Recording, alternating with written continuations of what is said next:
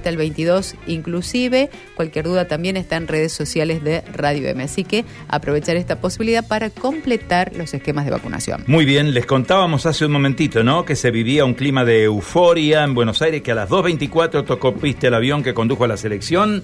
Está la unidad móvil en Buenos Aires, está Mauro González, está Joaquín Grosso. Vamos al encuentro de Mauro a primera hora de la mañana. Móvil. Informa Mauro González. Mauro, buen día, ¿cómo estamos? ¿Qué tal? ¿Cómo están?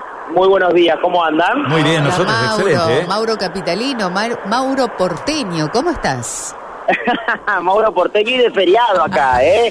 bueno. Acá, fe- Bueno, acá acá feriado también, y la ¿eh? verdad que está bien que sea feriado. Lo opino desde el lado porteño, ¿eh? Sí, claro. Está, está bien que sea feriado porque acá la gente no durmió, nosotros tampoco Sí. dormimos. Era lógico. Eh, así que estoy sin dormir. Les Sin cuento que estoy sin dormir. Mauro, y bueno, Eh, pero escúchame, estás allí, llegó la copa, llegaron los jugadores, un día sin dormir, ¿qué le hace? Nada.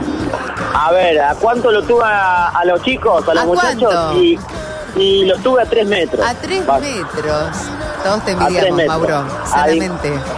Es- no saben lo hermosa que es la copa. ¿eh? Ah. De, de cerquita se ve lo fantástica que es la copa. ¿eh? Tiene una brillantez, tiene ese dorado que resalta, que la hace preciosa a la Copa del Mundo.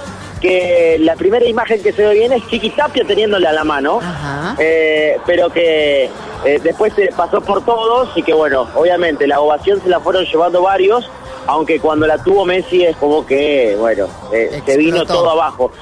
Yo no sé cuántas personas había, pero la verdad creo que para mí había, a, a, 100.000 personas tiene que haber. Estamos hablando No. de la zona del predio de Seiza, Mauro.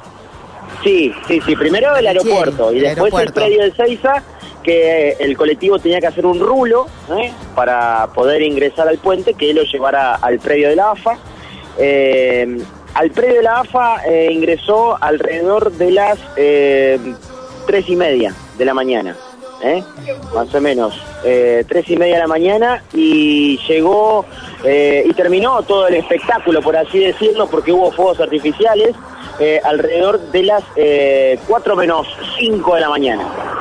Ese fue el, el horario donde todo terminó con un show de fuegos artificiales extraordinario en, la, en el propio pre- predio, que obviamente sirvió para que todos desde la avenida Richieri, eh, la autopista Richieri, ya lo puedan estar viendo, ni más ni menos a esto. Y bueno, hay mucha gente que ha decidido acampar directamente, dormir o sin carpa tampoco, eh, dormir directamente en el predio de la AFA hasta, la que, hasta que los jugadores se levanten, se despierten, desayunen y salgan para hacer el recorrido ni más ni menos por la ciudad de Buenos Aires.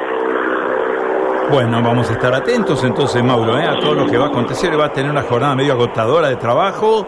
Y no sé cómo está la temperatura, ¿cómo está el tiempo por allá?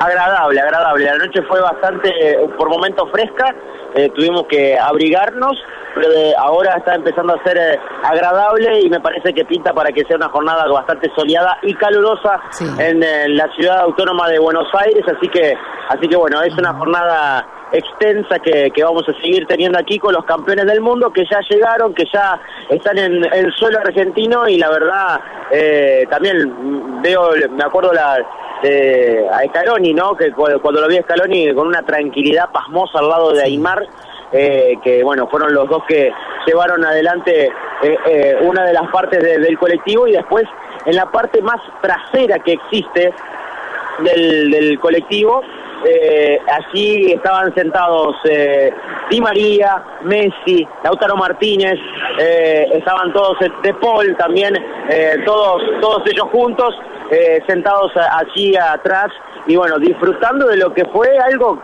la verdad, impresionante, impresionante la cantidad de público a paso de hombre, público por todos lados, eh, y, y bueno, la autopista totalmente cortada. Imagínense que fue muchísimos inconvenientes para los pasajeros que estaban yendo al aeropuerto, para los que iban al aeropuerto. Cuando estaban llegando al rulo del, del- del predio de, de la AFA, automáticamente se tenían que bajar de los Uber, de los taxis, de los colectivos que lo traían y tenían que empezar a caminar tres kilómetros para poder llegar al aeropuerto de Seiza porque era imposible llegar en auto. Así estaba todo este lugar y por supuesto generó muchísimos inconvenientes para los propios pasajeros que tenían que eh, tomar sus respectivos vuelos y que lamentablemente se encontraban presos de esta situación, de esto que obviamente excedió hasta las propias fuerzas de seguridad, porque por más cantidad de efectivos que pusieran, que era una importante, una impresionante cantidad, no servía absolutamente para nada para lo que era la cantidad de personas que se acercaron durante toda la noche. Yo creo que el punto más álgido fue recién entre la una a una y media de la mañana, en donde ahí ya definitivamente se llenó toda esta zona y se hizo imposible circular. O sea, es que todo este relato que estás haciendo, Mauro, este, lo estamos, lo, observamos a través de las, de las cámaras de televisión, más allá de las imágenes que llegan, quiero decir las, las visuales, las aéreas, ¿no? Eh, con importante personal de seguridad, vos recién rescatabas, y nos, y nos hace pensar en esto, Mauro, ¿no? Si hubo tantas personas que estuvieron allí en este momento, la llegada de la selección nacional, esta, este acompañamiento hasta Ezeiza, ¿qué es lo que puede llegar a pasar en pleno centro porteño, en la 9 de julio, en la zona del obelisco, donde ya hay un importante número de personas y se espera, bueno, un número increíble de, de, de almas que van a estar allí celebrando el triunfo de la selección nacional, digo desde el punto de vista también de la seguridad, porque en algún punto se hace imposible contener esta marea humana. No, imposible, imposible como, eh, como sigue sucediendo porque hay miles de hinchas que se han quedado en el predio eh, para esperar ni más ni menos eh, la salida de los jugadores y eso también representa el fanatismo, la locura de lo que de lo que está de lo que está pasando. Son varias eh, varios colectivos los que han tenido. Los jugadores, eh, como ustedes habrán podido ver en las imágenes, han decidido utilizar el descapotable completo porque se hablaba de que iban a utilizar el colectivo de dos pisos que no tenía ventanas. Eh, para estar en más en contacto con el público. Bueno, finalmente decidieron utilizar el descapotable, todos bloqueados para la ocasión con la, con la frase campeones del mundo y las tres estrellas, ni más ni menos, así que bueno, es un momento por supuesto muy importante, ¿no? Vos sabés que hay gente que ha escalado casi 70 metros y está en las ventanas superiores del obelisco. Eh, ha escalado casi 70 metros de altura y está desplegando banderas en las ventanas superiores del obelisco. Es realmente impresionante. algo que está, cerrado al público, que está prohibido y que supuestamente estaba controlado. algo de lo que puede llegar a pasar, ¿no? No, no me sorprendería que ya el obelisco empiece a tener gente, porque ayer ya la, la noche cuando nos veníamos para aquí, primero hicimos una parada en el obelisco y nos encontramos con que eh, había muchas personas que ya decidían quedarse allí para poder estar ni más ni menos esperando con un cierto lugar de privilegio por eh, el paso de los eh, del seleccionado. Todavía no se sabe, aquí mismo también en, eh, aquí en, en, Buenos Aires no sabemos específicamente si va a ser solamente el obelisco o bien van a ir a Casa Rosada, porque se reflotó esa idea en el transcurso de la tarde-noche, esa idea de poder ir a la Casa Rosada, pero todavía no está confirmada, así que por supuesto en el transcurso de estas horas tendremos el itinerario totalmente confirmado.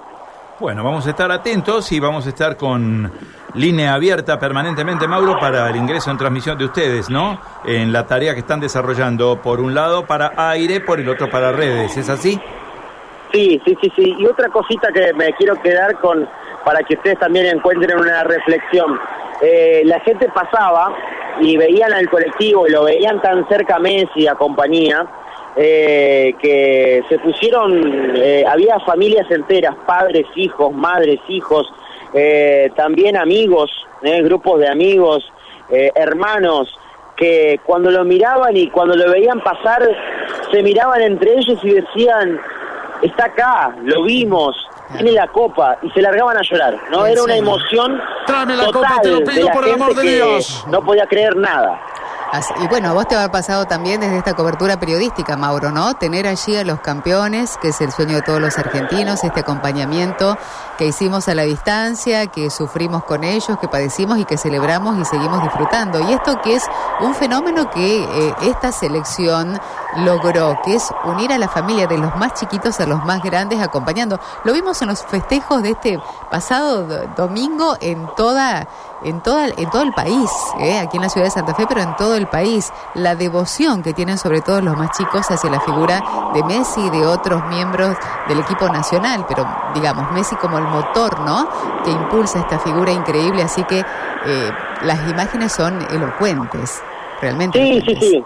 eh, son más que elocuentes y, y bueno, eso también demuestran lo que, lo que ha sido hoy eh, ni más ni menos esta situación. Avenida Richeri, la, la autopista Richeri, la que conecta Buenos Aires con eh, Ezeiza, eh, es un desfile de, personas que van caminando para tratar de, conseguir algún tipo de, viaje y bueno, y también eh, ni más ni menos están la, las carpas, están las carpas puestas por un lado, por el otro, durmiendo y aprovechando este momento de descanso, aprovechando el amanecer y esperando de vuelta por la selección.